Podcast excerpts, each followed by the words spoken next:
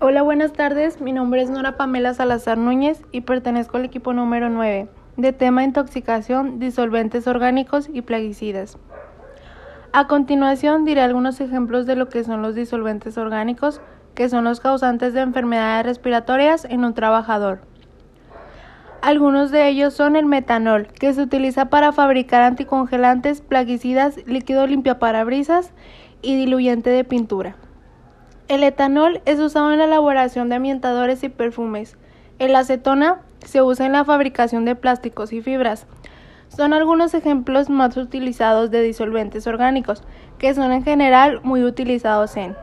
Mientras los plaguicidas son ampliamente utilizados en producción, en invernaderos, plagas forestales.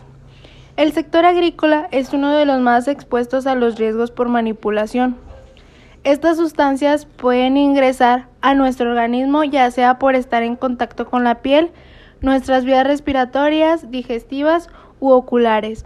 Incluso pueden a través de heridas expuestas. Todos estos están relacionados con las enfermedades profesionales. Se define como la contraída consecuencias de trabajo ejecutado, ya que en el medio laboral es habitual la manipulación y el contacto con sustancias tóxicas peligrosas.